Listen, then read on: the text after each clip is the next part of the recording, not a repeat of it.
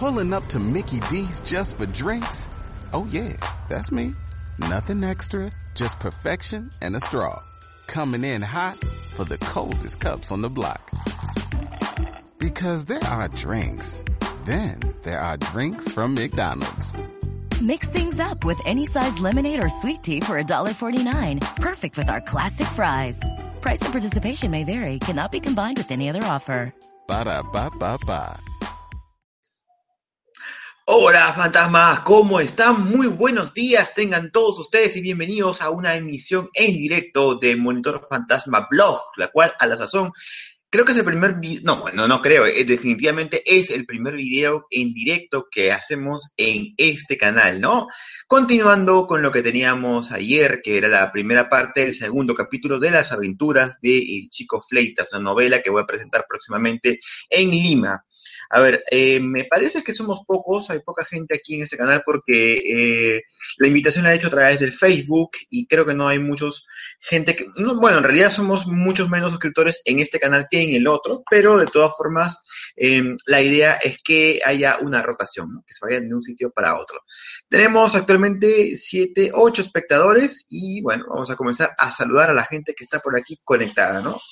Un saludo para Sebastián Cuevas, que creo que ha sido el primero en comentar. Un saludo para Dani, para Gabriel Misra, Misraji, para Génesis, para Juan José Díaz, que estaba un poquito desesperado, pero ya estamos aquí, les pido mil disculpas porque, ah, para Graciela Narváez y para Tumanik.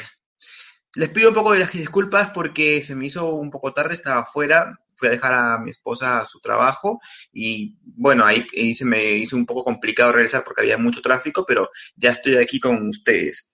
Eh, les recuerdo para, los, para la gente que quizás no está enterada que estamos actualmente eh, leyendo un capítulo de mi libro Las aventuras de El Chico Fleitas porque eh, estoy próximo a una presentación el día jueves 31 en la Casa de la Literatura en Lima. A las 7 de la noche voy a estar presentando esta, esta novela, una novela de detectives, eh, en, ahí, en Lima, ¿no? Entonces, ya habíamos leído la vez pasada, el día de ayer, la primera parte de este capítulo y ahora vamos a continuar con eh, lo que sigue.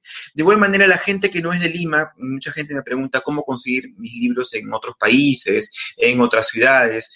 Eh, yo lo dije en un video anterior, me gustaría que si están interesados en poder contar con mi presencia en algún evento, en alguna feria de libro, pónganme en contacto con algún organizador de su ciudad, con alguien que organice no solamente ferias, sino también eh, espectáculos culturales o algún tipo de eventos donde podría eh, yo presentarme. Solamente háganme el contacto, díganme, eh, me escriben a mi correo, que voy a dejarlo en la descripción, el correo para ese tipo de contactos, para ponerme yo directamente en contacto con esta persona y de repente poder concertar algo. Ya así sale y no sé, les invito a una cena. bueno, en fin, ya creo que somos un poquito más. Eh, saludos para Noelia Mejía, para Tatiana Montalvo, para Miguel Andrés Calix Cueva y para toda la gente que se está conectando recién. Seguramente mucha gente de sorpresa está por aquí, pero igual les mando con mucho cariño un gran saludo y espero que disfruten de esta segunda parte de las aventuras, de, bueno, el segundo capítulo de las aventuras de Chico Fleitas. ¿En qué nos habíamos quedado? Así como eran, como decían en las novelas.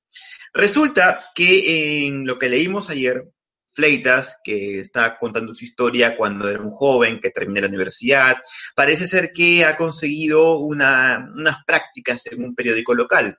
Unas prácticas de repente lo que vendría a ser en otros países como ser becario en un periódico, ¿no? Entonces, no es propiamente un trabajador, pero es un chico que recién se está como fogueando en el mundo de las investigaciones.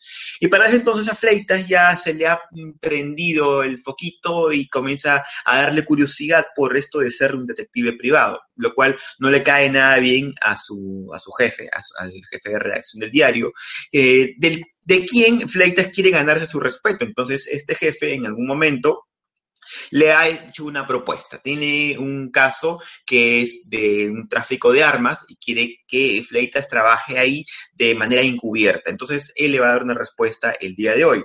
Paralelo a eso, Fleitas ha conocido a una chica que es Dora, que le gusta que le llamen Dorita, que es una profesora en un colegio de en una escuela primaria. Entonces tiene como esta relación, ¿no? Y al margen de sus primeros días en la redacción de este diario Nuevo Mundo. Entonces, la acción se quedó cuando el jefe de redacción del periódico le dice a Fleitas que quiere que participe de este caso. Entonces, continuamos.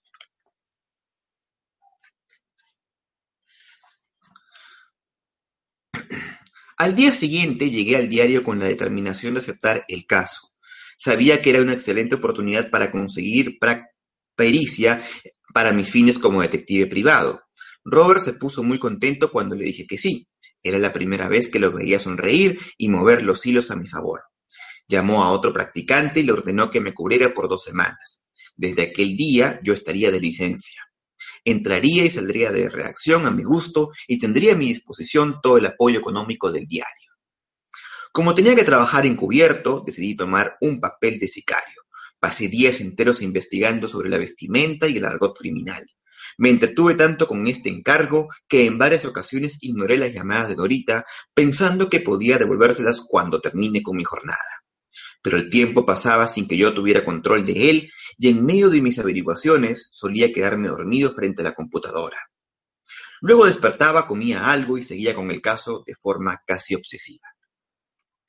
Tras una semana ardua, al fin me sentí listo, y para probarme, telefoné a Robert interpretando a un extorsionador. Sabía que él estaba habituado a las llamadas amenazadoras, así que si le resultaba creíble, podía considerarme un éxito. Busqué su número, busqué un número público. «Aló, cabrón», pregunté con una voz gutural. «¿Aló? ¿Quién es?» respondió Robert. «Cuídate la espalda, cabrón. Te estoy vigilando. Te veo a cada paso». «Sí, sí, espera en la cola», y me colgó.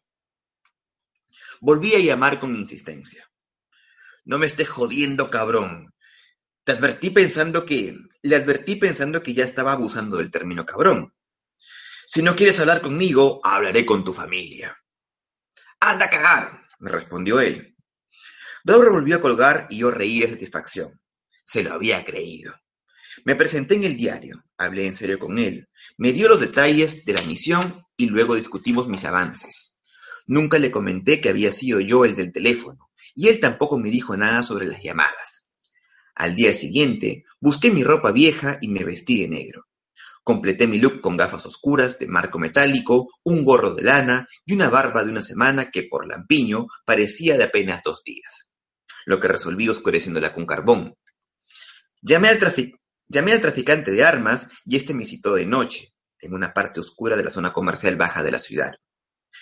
Yo asistí con los nervios de punta, pues era un lugar muy peligroso.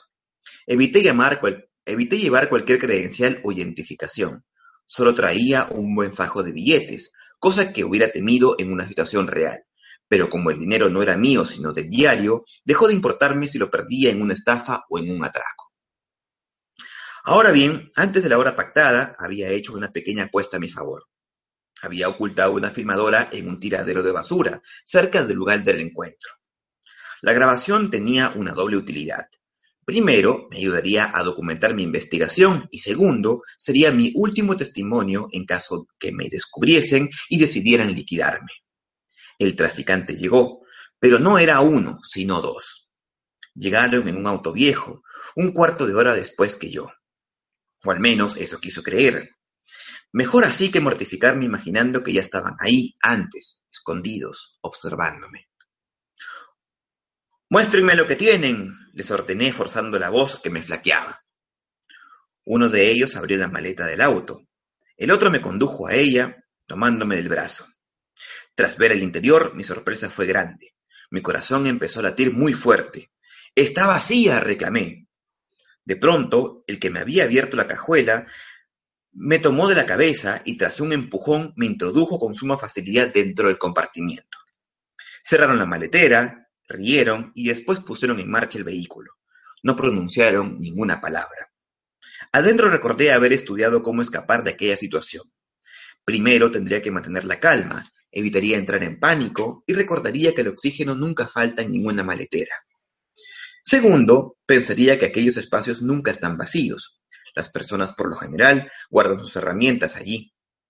Tercero, buscaría la gata y forzaría la cerradura para escapar del auto en movimiento. No habría mayor problema.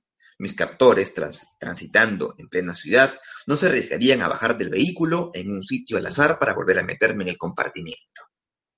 Con todo, permanecí quieto y no hice nada. Nada. Tuve la impresión de que aquello no era un secuestro, sino una forma de asustarme. Un procedimiento, pensé, quizás una prueba. A lo mejor ellos esperaban que huyera. En fin, ¿qué otra cosa conseguiría con esto, además de ponerme en descubierto y arruinar la investigación? Finalmente mi decisión fue acertada. Casi media hora después los traficantes se detuvieron, abrieron la maletera y me ayudaron a salir. Después me condujeron hacia las puertas de un furgón estacionado a una cuadra de distancia. Allí me esperaba el que parecía ser el jefe de ellos. Él me preguntó, así que tú eres el que, el que estaba buscando los rifles de asalto. Entonces mi corazón comenzó a latir rápidamente y sentí que mis nervios me iban a traicionar. Sin embargo, empleé una técnica para controlar el miedo. Eché afuera todo el aire de mis pulmones y luego contuve la respiración unos instantes. De esa forma, obligaría a mi corazón a bajar las pulsaciones y me relajaría, o quizás me desmayaría. Eso y alguna otra cosa más que se me antoje, dije con vanidad. A continuación, el jefe abrió las puertas del furgón de par en par y a mi vista se asomó todo un supermercado de armas de guerra. No puedo.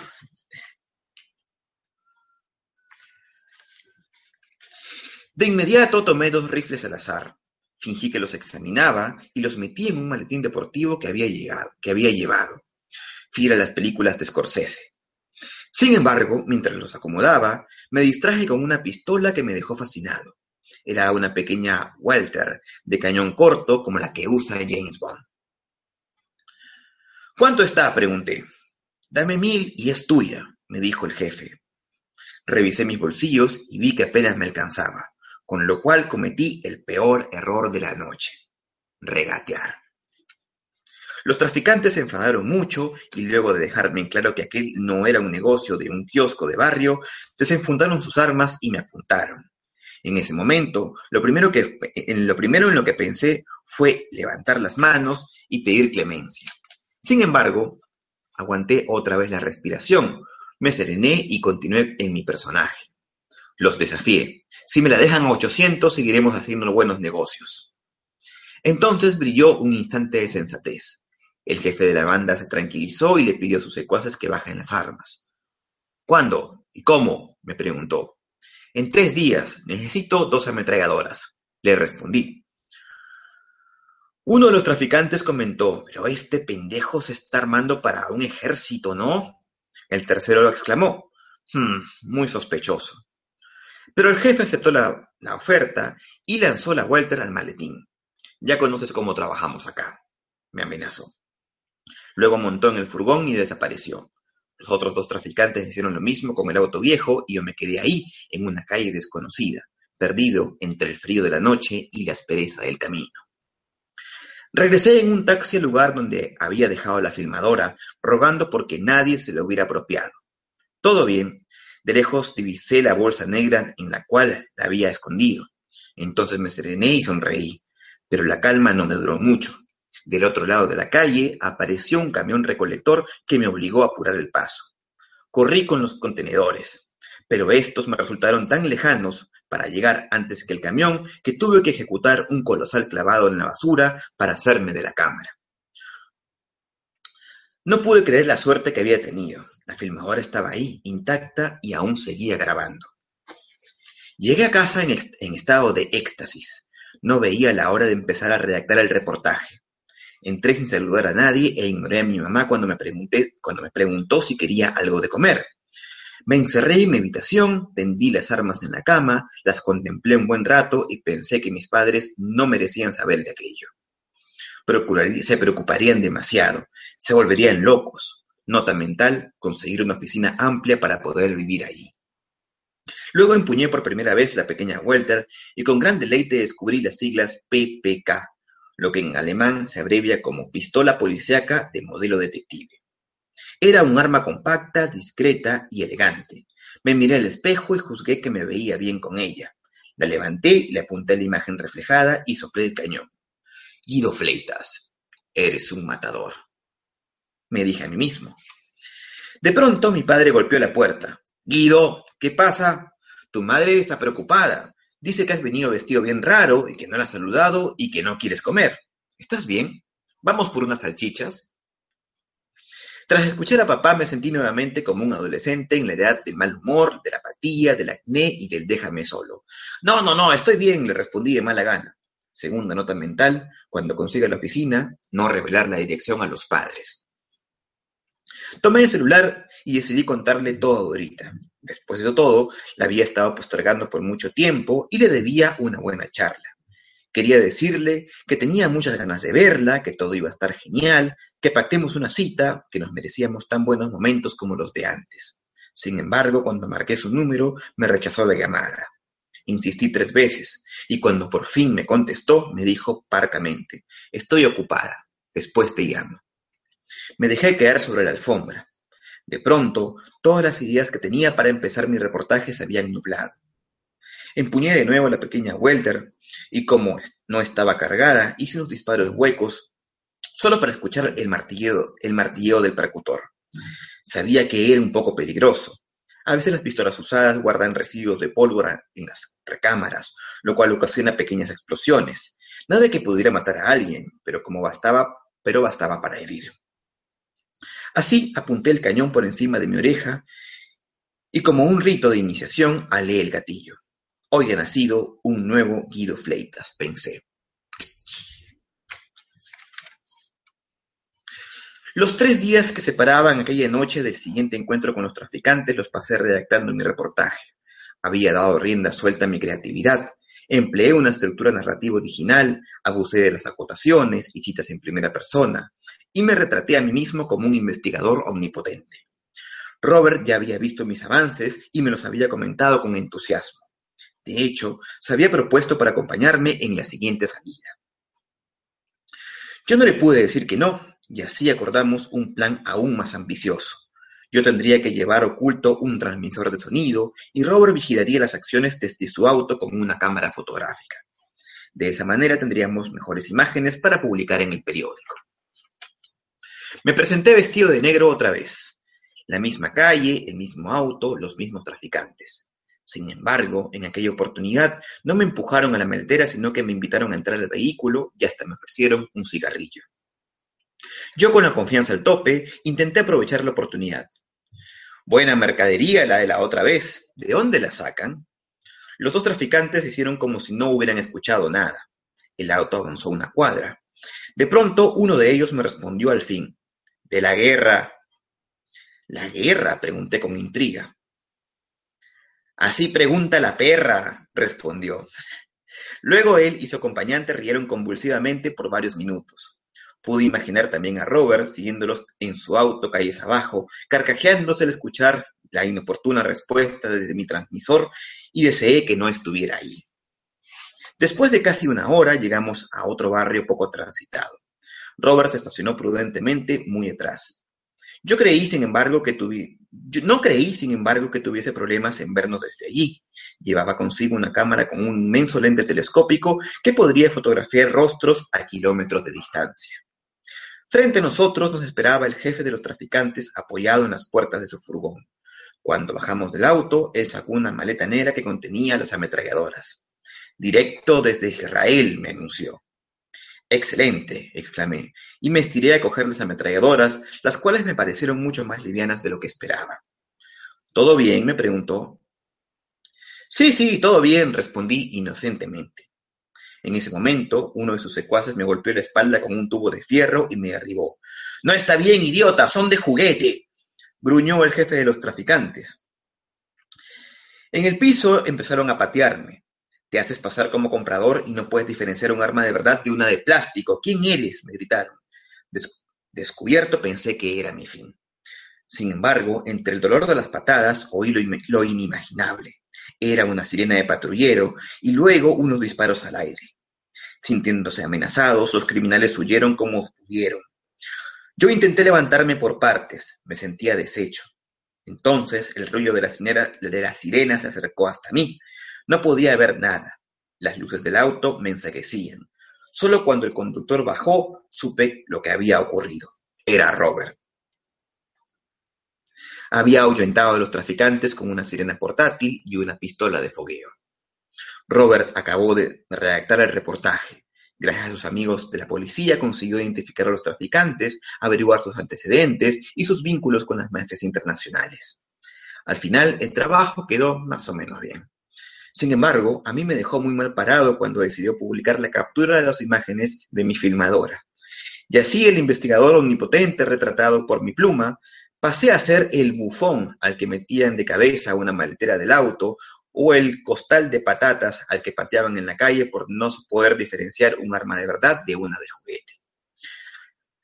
Robert me consolaría fiel a su estilo. No, hombre, ¿qué tiene de malo aguantar los golpes? El que gana las peleas no es el que más fuerte tiene el puño, sino la cara más dura. El reportaje ocupó las primeras páginas del periódico, y en una semana la policía consiguió arrestar a los criminales.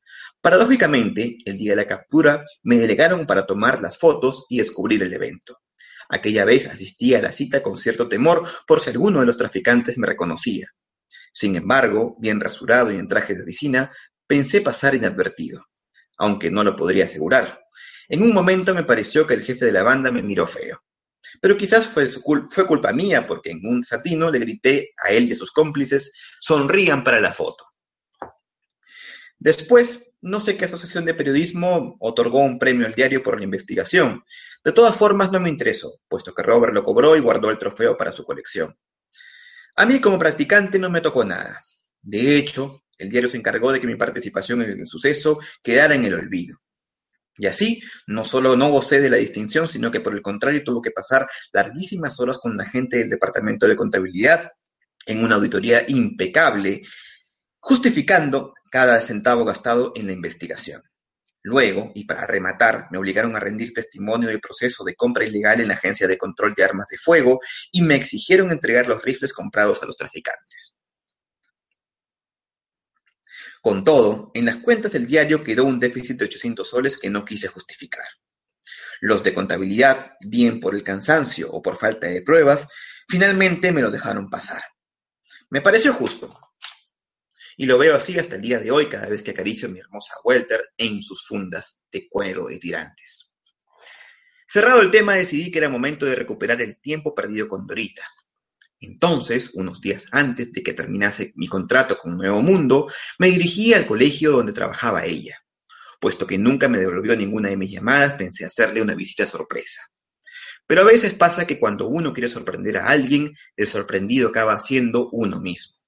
Entre todos los niños que escapaban de sus aulas, como presos liberados de sus, de sus celdas, estaba ella saludando con un beso y un abrazo a otro sujeto, otro profesor quizá, alguien como yo que no se había distraído en el juego y había sabido ganar bien la partida de ajedrez. Y bueno, así es como termina el segundo capítulo de esta historia que corresponde a los inicios de Guido Fleitas, incluso antes de que comience con su trabajo como detective privado, ¿no? Es un, es un, en realidad, un inicio un poco auspicioso, ¿no? Porque comienza mal con un reportaje, encima pierde a la novia con la que estaba saliendo, pero esto ya va a ir avanzando conforme pase, eh, se vaya transcurriendo la historia de este libro. Eh, en fin, yo espero que les haya gustado esta historia, eh, si ha sido así, me gustaría que me lo hagan saber. el libro está a la venta en, en Lima por ahora, en Librería Sur, y también lo podré encontrar a través de la página de Caramanduca Editores. Voy a poder, si pongo el libro, el link aquí abajo para que puedan hacer de repente el pedido en otros países. Tendré que conectar con la gente de la editorial para que puedan ver un tema de compra, pero tendré que hacer ya directamente con ellos. Eh, y si no, también pueden encontrar el libro en el evento al precio de 20 nuevos soles, ya lo saben, jueves 31, 7 de la noche en la Casa de Literatura en Lima.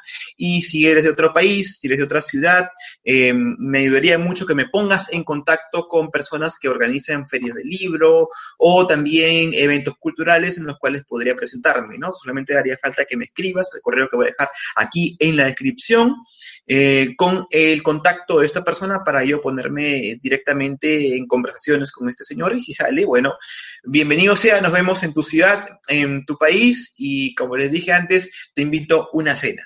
Una cena un poco discreta, pero una cena al fin y al cabo. Así que ya lo sabes, las aventuras de Chico Fleitas, presentación este jueves 31. De esa manera, eh, amigos, me voy despidiendo. Me discúlpenme porque a veces me trabo, soy a veces un poco tartamudo, mm, tengo problemas así con, con los nervios, pero creo que se ha entendido algo la lectura y espero que lo hayan disfrutado. Así que para terminar, vamos a mandar saludos.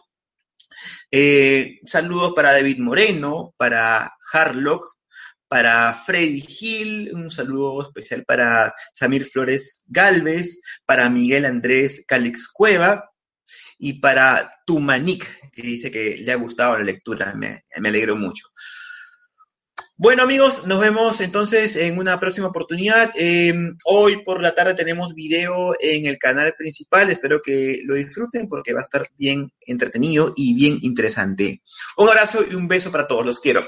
Chao.